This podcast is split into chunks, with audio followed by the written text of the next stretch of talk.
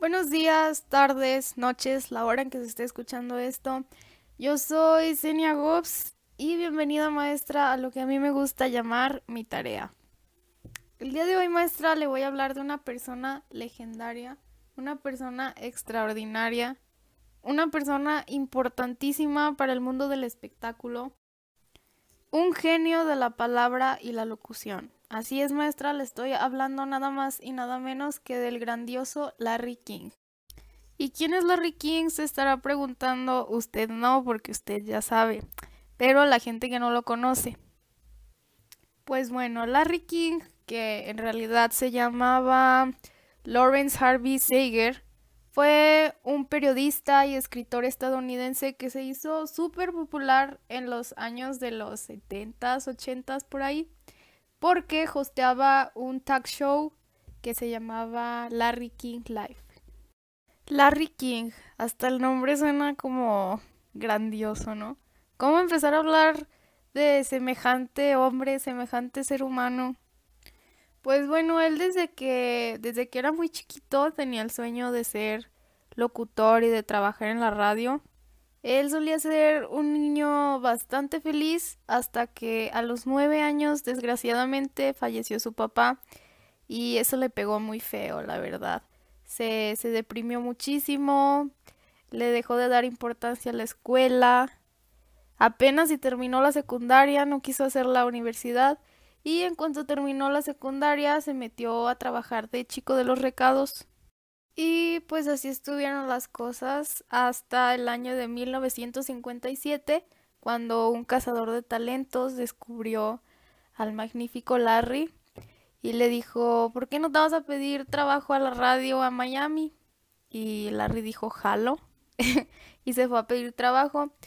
Lamentablemente, al principio solo lo contrataron de limpiador, pero un día de mucha suerte para Larry, un locutor este faltó y le dijeron a Larry, ¿quieres aventarte? Y él dijo, jalo otra vez. Se aventó, hizo el programa y le fue súper bien.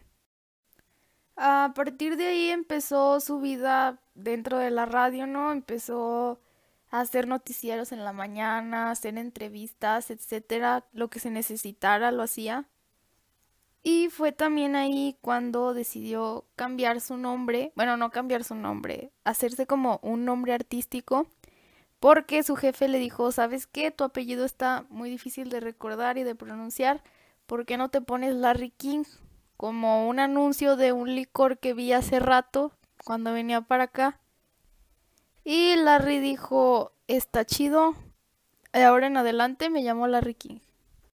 Y pues ahí fue donde empezó todo. El Larry se fue puro para arriba, le iba muy bien, hasta que en los años 70 se metió en un problemón, pero problemón con las autoridades, tan grande que lo metieron a la cárcel. Y desafortunadamente se tuvo que retirar del medio como por tres años. Pero nunca le pudieron comprobar que había hecho lo que decían que había hecho y pues lo dejaron salir. Y cuando regresó al medio regresó bien, regresó al 100, este lo invitaron en muchos programas, estuvo como secundario en muchos programas, haciendo entrevistas, noticieros, etcétera. Y fue hasta 1987 cuando por fin, por fin, y qué bueno que lo hicieron, le dieron su propio programa ya donde él sería el host oficial, o sea, ya sería su programa, llamado Larry King Live. En este programa Larry se dedicaba a entrevistar principalmente a personas de muchos ámbitos, personas muy distintas, desde celebridades como deportistas o músicos hasta presidentes e incluso asesinos. Y es que la magia de este hombre recae en que a la hora de hacer entrevistas está más divertido el entrevistado que él. Parece que lo están entrevistando a él. Larry tenía una facilidad para hacer entrar a las personas en confianza, que no solo hacía entrar en confianza al entrevistado, sino que también al público mientras lo veía. Era una persona sumamente inteligente, interesante, divertida. Sus entrevistas eran súper amenas, súper dinámicas. De verdad que puedes ver sus entrevistas por horas sin aburrirte. Y cuando le preguntaban a Larry King sobre esto, cuando le decían, ¿cómo le haces para hacer estas entrevistas de este modo?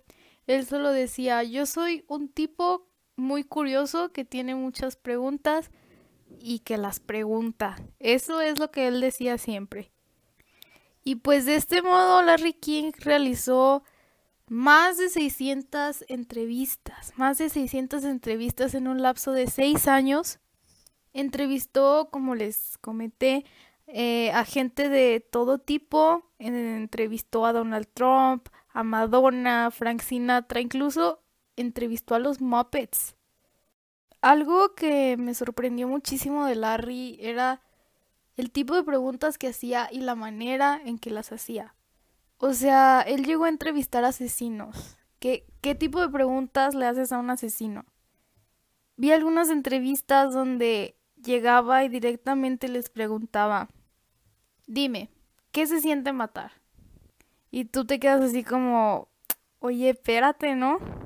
Pero es que Larry tenía esta facilidad de hablar tan profesionalmente, de manera tan natural, con tanta confianza, que los asesinos le respondían cómo se sentía matar a alguien. De verdad que lograba hacer una conexión con sus invitados y con su público magnífica, admirable. Y pues este gran talento, este gran don del habla, obviamente lo iba a aprovechar con las mujeres. Porque pues, oye, si te dan limones, pues tú haz limonada. Larry King fue un hombre muy mujeriego, la verdad. Se casó un total de ocho veces con siete mujeres diferentes, dos veces con la misma.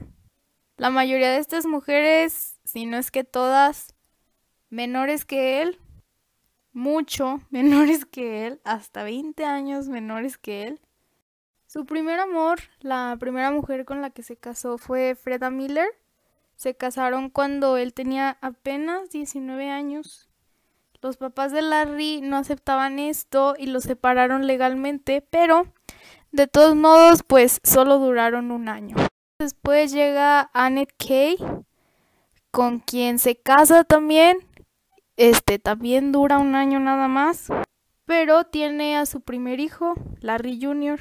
Pues el mismo año que tuvo su primer hijo, se divorció y se casó con una chica playboy llamada Allen Atkins, con quien adoptó un niño llamado Andy. Después llegó Mickey Sudfin, con quien tuvo su tercera hija, a la cual llamó Kelly, y se divorció de ella para volver con Atkins y tener a su cuarta hija, Chaya. Pues volvió a terminar con Atkins y en 1976 se casó con Sharon Lepon.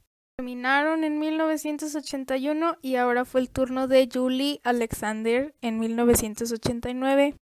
No funcionó, se separaron y después en 1997 contrajo matrimonio con Sean Sudwick. En ese tiempo él tenía 64 años y ella tenía 38 todo un caso ese Larry. Y juntos tuvieron sus últimos dos hijos, que son Chance y Canon. Al final también se divorciaron. Bueno, estaban en proceso de divorciarse, pero nunca concluyeron los papeles. No se sabe por qué. Y pues así quedó, ¿no?